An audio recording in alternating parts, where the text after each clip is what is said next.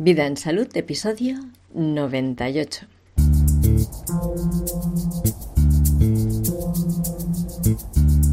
Hoy te comparto una conversación que tuvimos con Ricard Rodjan sobre la serenidad y el cómo conseguirla.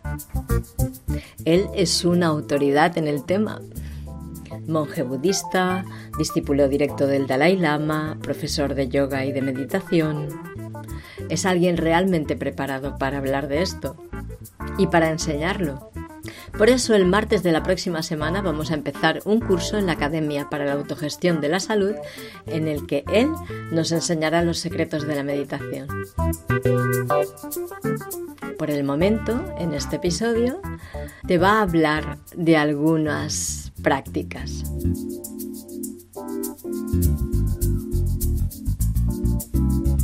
Te doy la bienvenida al podcast Vida en Salud.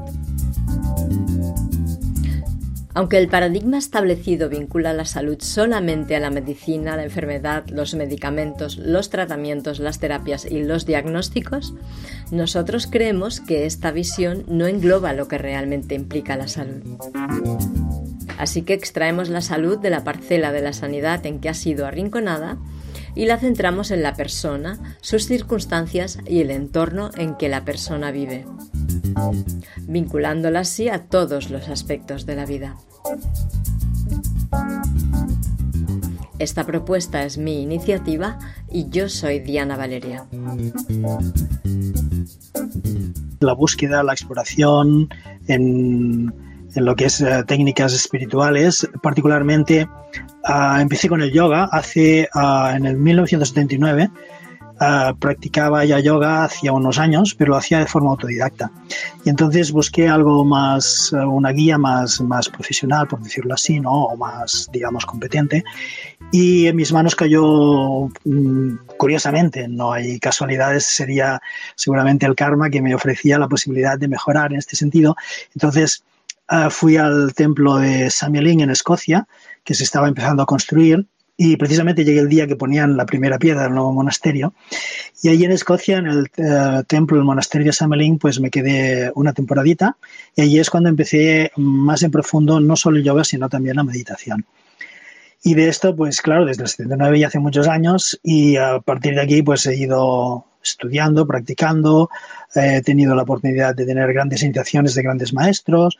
Con el tiempo también uh, miré de cuál era la postura o la posición más adecuada para practicar, para ser un practicante profundo y tener ah, buenos resultados y poder ofrecerlo también a los demás. Y entonces la postura de monje o la forma de vida de un monje budista era, la, que, la que parecía mejor. Y entonces en este sentido pues tomé ah, los votos monásticos y también con el Dalai Lama tomé la ordenación completa y por lo tanto a partir de ese momento ya me convertí en discípulo directo del Dalai Lama.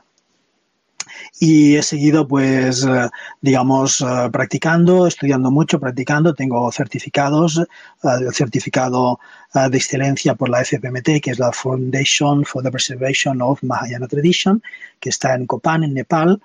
Y mm, también tengo dos diplomas que son el de Yoga Shiromani, eh, que es de Hatha Yoga, profesor de Hatha Yoga, y el de Yogacharya, que es uh, máster en yoga, es una especie de máster que es no solo en eh, yoga físico, sino también en la filosofía Advaita Vedanta, que es el núcleo, digamos, espiritual de lo que es el yoga. Y bueno, hasta ahora pues me he dedicado a hacer divulgación en lo posible, a enseñar en lo posible para que todas las personas disfruten de estas técnicas milenarias que están a nuestro alcance y que puedan con ello pues conseguir esto, más serenidad y otras muchas cosas más, más profundas. O sea, por decirlo de alguna manera, eres espiritualista profesional, profesor de espiritualidad teósofo profesional, teósofo orientalista profesional, ¿cómo lo diríamos? Yo simplemente me considero un aprendiz de sabio y em, tengo mucho que aprender todavía, pero claro, em, he recorrido un poco el sentido de la sabiduría y por lo tanto eh, algunas cosas conozco y por eso las puedo ofrecer. Claro. Porque tu propósito con todo esto, porque claro, es una trayectoria y una trayectoria como la tuya solo se puede seguir si hay un propósito que la guía, ¿no? ¿Cuál era ese propósito? Bueno, básicamente em, me llamaba mucho la atención desde muy pequeño. Recuerdo que en casa cuando era niño, eh, hablo de, no sé, tendría cinco o seis años, me tenía un kimono que me ponía, que era de mi madre, y me ponía el kimono y me ponía sentado con las piernas de meditación, postura de meditación, y siempre estaba como muy recogido, muy tranquilo, ¿no? O sea que ya tenía, digamos, una disposición, una tendencia, ¿no? Y dentro de esta tendencia, pues han ido, llegado, han ido llegando cosas a mi vida que me han ido llevando por este camino de espiritualidad.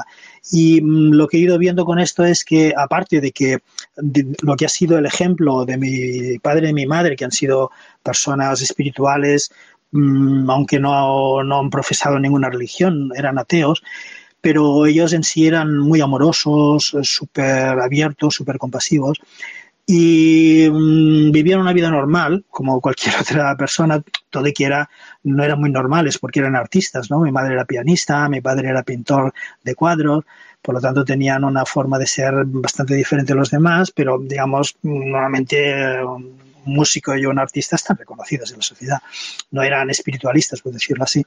Y en este sentido, pues yo creo que mm, he despertado en la profundización de técnicas espirituales, que quizás era el punto a que me llevaba todo este aprendizaje familiar y aparte la inquietud que ya llevaba yo dentro. Y mm, con ello he despertado a esta necesidad que todos tenemos de buscar sistemas que nos aporten un grado de felicidad más o menos, ah, digamos, válida en el día a día.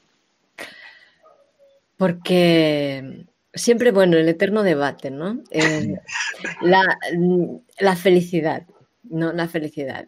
Es algo que hemos, que se puede tener siempre felicidad o no, o la vida es aquello de los altos y bajos, a veces estás mejor, a veces estás peor, a veces te sientes triste, a veces te sientes eufórico, a veces, ¿no? ¿Cómo es? Por supuesto, en la vida tenemos estos altibajos que bien dices, hay momentos tristes, momentos alegres, hay placer, hay dolor, hay eh, menosprecio, hay fama, hay reconocimiento, otras veces no, otras veces es todo lo contrario, y eso es lo que queremos, buscamos siempre lo mejor, ¿no? Buscamos placer, no dolor, buscamos reconocimiento de los demás, cariño, afecto, entre otras cosas, no tener tristeza que, o desdicha, que la gente nos rechace, etcétera. Estamos siempre buscando lo mejor. Pero claro, eso es temporal, es como especie, en el budismo se llama la felicidad temporal, lo que es momentánea, son momentos, debido al cambio constante de todas las cosas, incluso de nuestra propia mente, que siempre está cambiando, todas estas circunstancias son cambiantes. Por lo tanto, si nos dedicamos única y exclusivamente a estos logros, pues siempre van a estar cambiando. Vamos a tener momentos felices momentos más tristes, ¿no? No siempre vamos a tener felicidad. Pero claro, eso nos, nos, nos lleva al punto, nos da como una especie de, de, ganas de obtener una felicidad más estable, más constante, que no comience o que no acabe nunca, ¿no? Y eso es lo que el budismo se llama, es una felicidad trascendente, por decirlo así. Esa felicidad trascendente es la que eh, nunca acaba, es la que eh, continúa siempre, porque una vez creas todas las causas que producen esos efectos de felicidad plena, entonces es cuando ah, el sufrimiento o el malestar desaparece por una banda, por una parte, lo que hace es desaparecer, dejas de hacer todo aquello que genera malestar en general y lo como te dedicas plenamente a hacer todo lo que causa felicidad, al generar constantes causas de constante felicidad, la felicidad se convierte en constante porque ya no generas más causas de sufrimiento. Entonces, ni una cosa ni la otra existen por sí mismas. O sea, el sufrimiento y la felicidad en sí mismas, por sí mismas, no existen. Si no creamos nosotros las causas para tener esos resultados, no vamos a experimentar ni sufrimiento ni felicidad. Entonces, en la medida en que generamos las causas de una felicidad plena, es cuando lo vamos a experimentar de una forma constante. Y ese es el anhelo más profundo que todos los seres tenemos. Por lo tanto, no, nunca ese estado subyacente que podría decirse de insatisfacción que experimentamos es a causa de que uh, los placeres momentáneos o temporales o esa felicidad temporal que experimentamos no concuerda exactamente o de forma plena con el anhelo de felicidad constante que todos tenemos en lo más profundo. Por lo tanto, siempre estamos a la búsqueda, buscando técnicas, sistemas, métodos que nos lleven a la experiencia de esa felicidad constante, evidentemente. Pero eso ya te digo, uh, en cualquier caso, de las cosas poca, de las pocas cosas permanentes que hay, esa felicidad es para siempre, ya no se deja nunca. O sea, si, si yo pierdo el trabajo uh -huh. y no tengo perspectivas de conseguir uno a corto plazo y no tengo ahorros porque lo que sea, ¿sí? Uh -huh. Yo puedo seguir sintiéndome feliz y el miedo, la preocupación o la tristeza que me pueda traer ese acontecimiento no, me, no va a, a, tener ningún efecto sobre esta felicidad que de la que me hablas?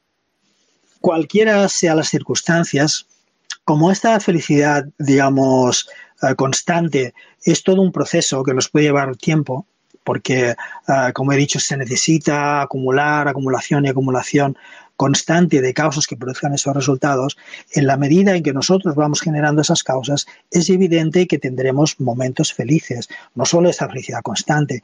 Por lo tanto, el hecho de que las circunstancias externas no concuerden con todo nuestro trabajo que estamos haciendo de generación de causas, sí que se tiene que proyectar más o menos en el exterior para que todo aquello se vincule, para que no nos produzca tanto, digamos, malestar. Es decir, perdemos el trabajo, no tenemos faenar, estamos, por ejemplo, en circunstancias uh, culminantes para la humanidad en que mucha gente que tenía perspectivas de seguridad, etcétera, pues se han quedado con, unos miedos terribles, con una inseguridad increíble, ¿no? Todo esto nos puede ayudar, en definitiva, a, mm, a generar digamos, una mente más abierta en el sentido de no vincular estrechamente la felicidad a todas aquellas circunstancias materiales externas, sino a vincular más la felicidad a todo el trabajo interior que nosotros podemos llegar a desarrollar. Ese, ese, ese trabajo interior nos hace sobrellevar cualquier tipo de circunstancias con una mirada totalmente distinta a la con la que tenemos actualmente.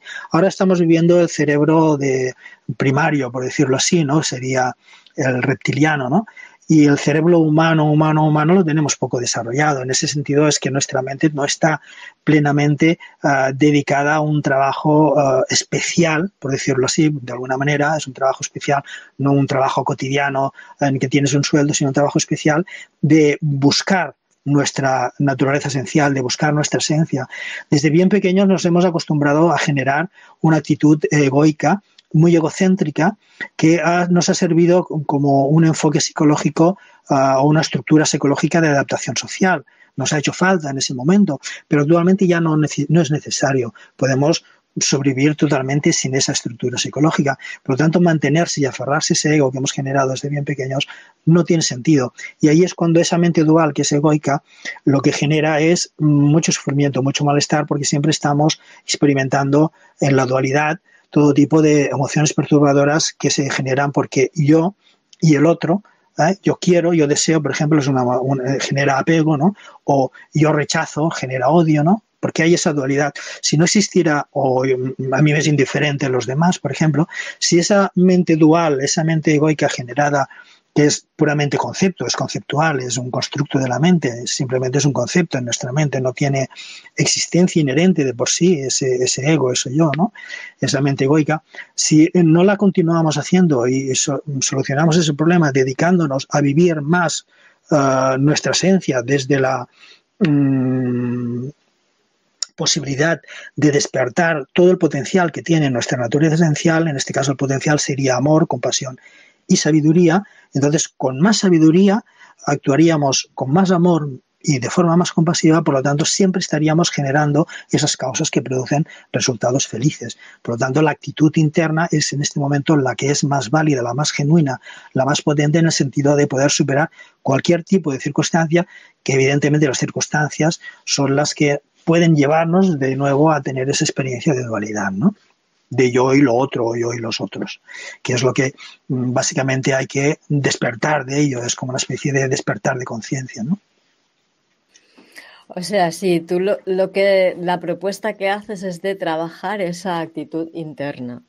Sí, tiene que haber un equilibrio. Estamos demasiado extrovertidos, estamos demasiado buscando los placeres inmediatos de las circunstancias placenteras exteriores, que no siempre lo son, esto ya lo sabemos, no hace falta reiterar en ello, pero, pero no dedicamos, no dedicamos ningún tiempo a obtener sistemas, métodos eficaces en el desarrollo y el cultivo del despertar de la conciencia o de, no, de vivir plenamente nuestra naturaleza esencial y vivir eh, o desarrollar en plenitud todo el potencial que en sí tiene. ¿no? Entonces, em, hablabas de construir las causas que nos van a... ¿Puedes profundizar un poquito más en esto? ¿Qué quiere decir construir las causas?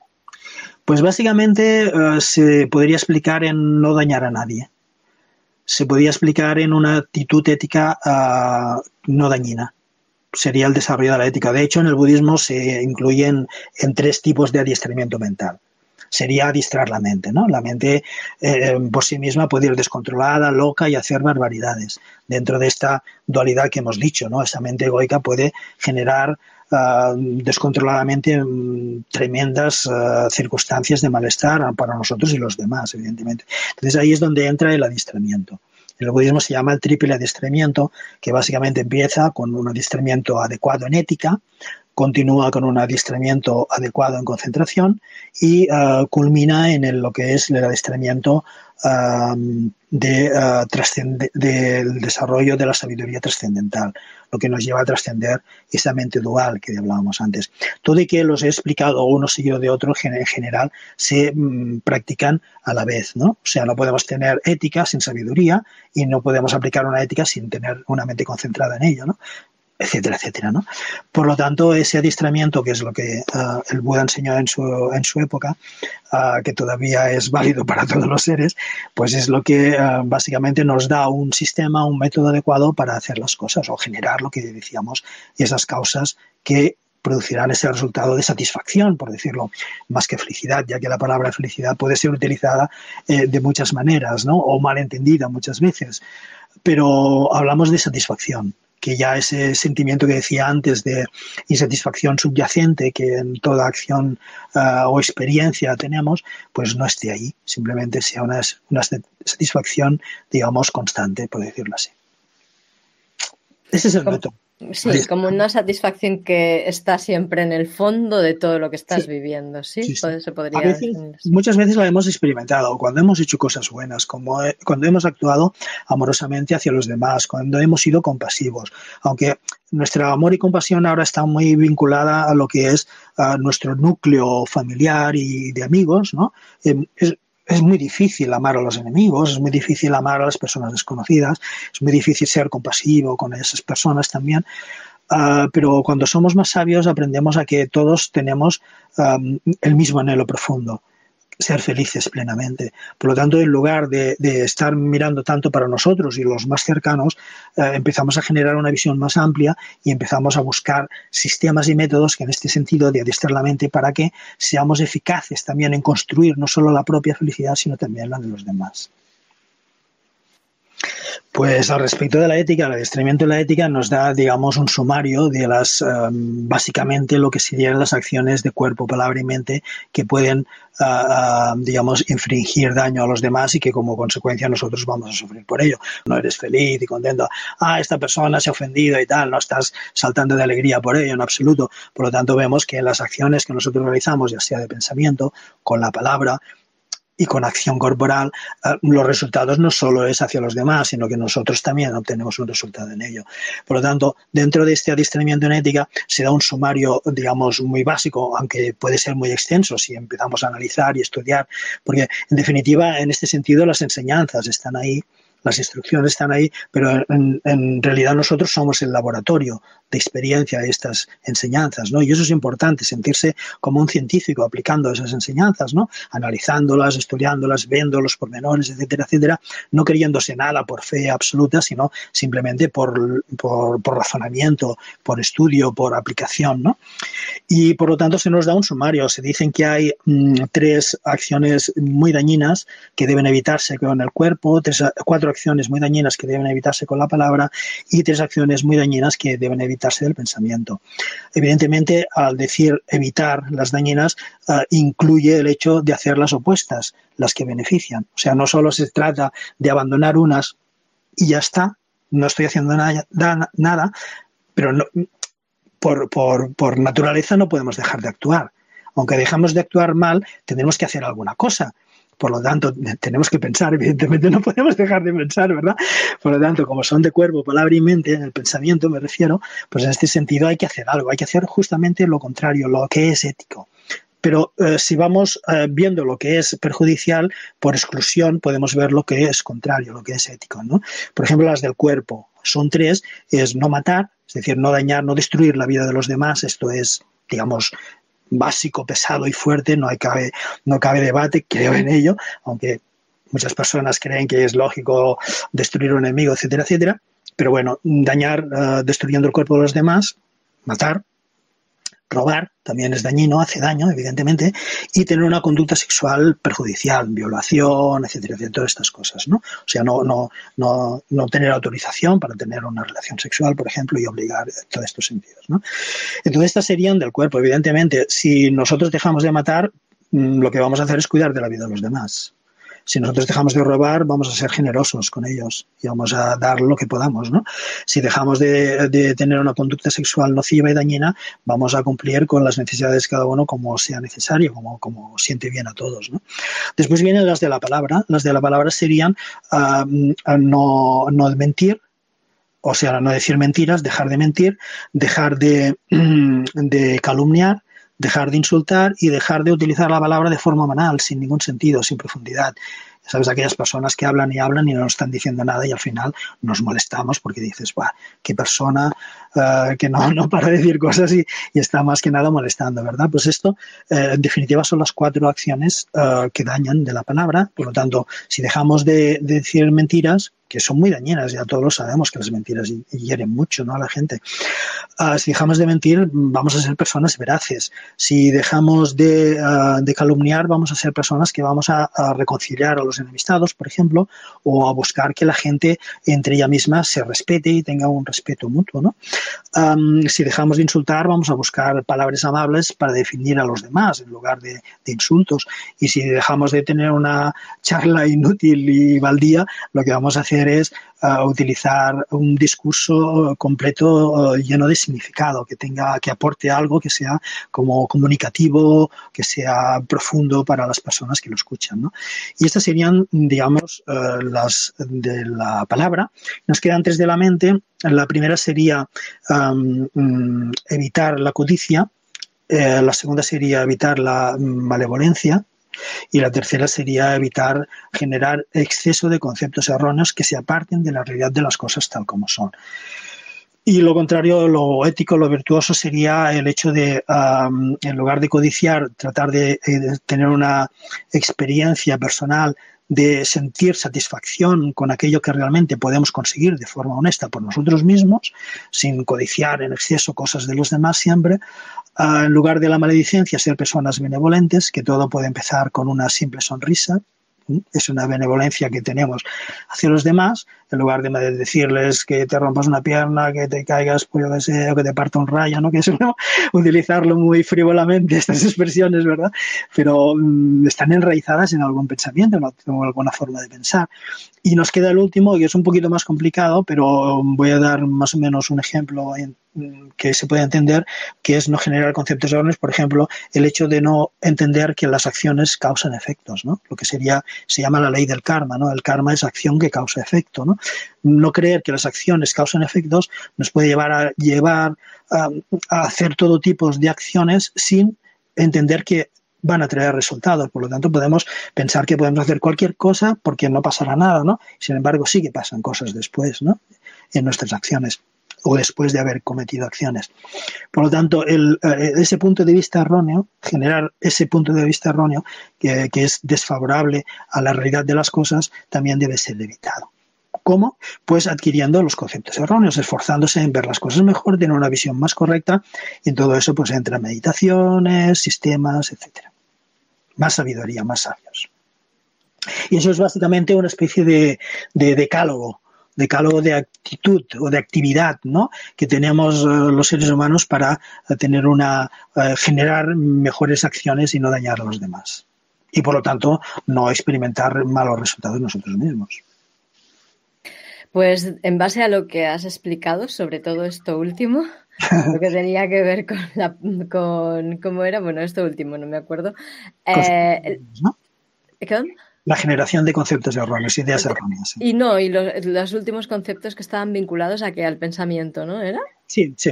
Ok. A la, pues acción del pensamiento, de la mente. Sí. Pues yo creo que en el Parlamento te necesitan. no sé, yo conozco muchos políticos, he tenido la suerte de encontrar, de estar con muchos políticos, incluso con alcaldes, uh, y muchos que son buenos, de corazón muy bueno, que han ido a la alcaldía eh, o a, su lugar político y han empezado con muy buena motivación queriendo hacer acciones, pero se han visto metidos y sometidos y hundidos a toda una especie de engranaje que está montado desde hace mucho tiempo, que es un engranaje que es totalmente contrario a la felicidad profunda de los seres.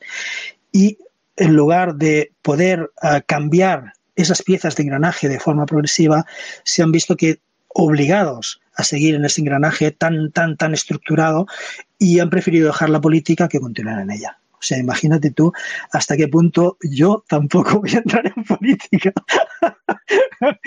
más ni que yo, nada ni yo tampoco, tampoco yo. más que nada, más que nada por, por, dejar tranquilos a los políticos, que supongo que ya están muy nerviosos de lo que hacen y de lo que mal lo pasan, porque seguramente yo he visto políticos que se envejecen en cuatro días, ¿no? Que entran a la política jóvenes, um, vigorosos, y en cuatro años están con arrugas, canosos, decrépitos, y creo que la política es un desgaste absoluto. Por lo tanto, tendría los políticos, o sea, las personas que quieren dedicarse a la política, conozco, conozco una chica que es estudiante de política y hizo una tesis para los políticos. En primer lugar, tienen que saber de política. Eso es muy importante. Tienen que tener una carrera política. Eso es importantísimo. Y a partir de ahí, generar motivaciones adecuadas en el sentido de que piensen que su cargo es un cargo electo, que la gente los elige porque se supone que van a hacer algo constructivo para ellos y para la sociedad. Por lo tanto, su perspectiva debe ser esa, no otra. Y a partir de ahí pues ir cambiando todo ese engranaje tan solidificado y tan enjuto, tan, digamos, uh, cristalizado que está en la política actualmente. Son como, como sistemas muy, muy fuertes que construyen sociedades totalmente erróneas, totalmente conflictivas, totalmente desequilibradas, en que los individuos, más que nada, lo que hacemos es no poder dedicarnos al bienestar espiritual, y tener que dedicarnos excesivamente al bienestar material, porque hay muchos intereses creados y la política actualmente lo hacen los empresarios, digamos las grandes multinacionales, etcétera, etcétera. Los políticos acostumbran a ser títeres. Espero que no llamen a la puerta de aquí media hora y me lleven a algún sitio, como los políticos que tenemos actualmente entre barrotes, por pensar de forma diferente, evidentemente. Pero nada, básicamente eso, si todos actuamos a través de un adiestramiento mental basado en la ética, de no dañar a nadie, basado en la mente concentrada para poder conseguirlo y una mente sabia que conoce, evidentemente si somos sabios no vamos a errar nunca vamos a cometer errores. En el campo que sea, en el ámbito que sea, no importa que sea política, no importa que sea medicina, no importa que sea religioso, no importa que sea lo que sea. En este sentido, uh, personas masivas construirán mejores sociedades o construiremos mejores sociedades, evidentemente. Y ya que he hablado de religión, me gustaría constatar y dejar claro que el budismo en sí no es ninguna religión, el yoga tampoco lo es. Son simplemente esto, métodos, métodos que están disponibles para los seres para mejorar.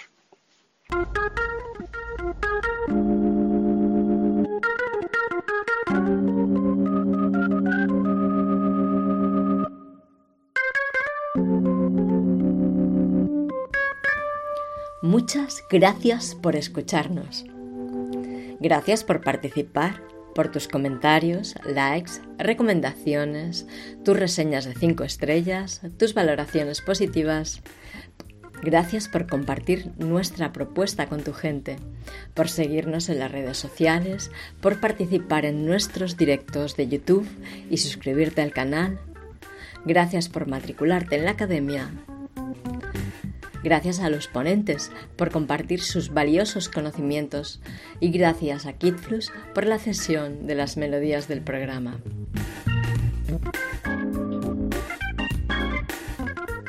Gracias a todos por estar manteniendo en vida a vida en salud. Si quieres mantenerte en contacto con nosotros y recibir la información de todas las actividades que vamos proponiendo, suscríbete en vidaensalud.es barra suscripción. Y si quieres conocer lo que te ofrecemos en la academia, date una vuelta por vidaensalud.es barra academia. Nos encontramos en el próximo episodio en que hablaremos con nuestro astrólogo de cabecera sobre esta temporada de eclipses que estamos viviendo.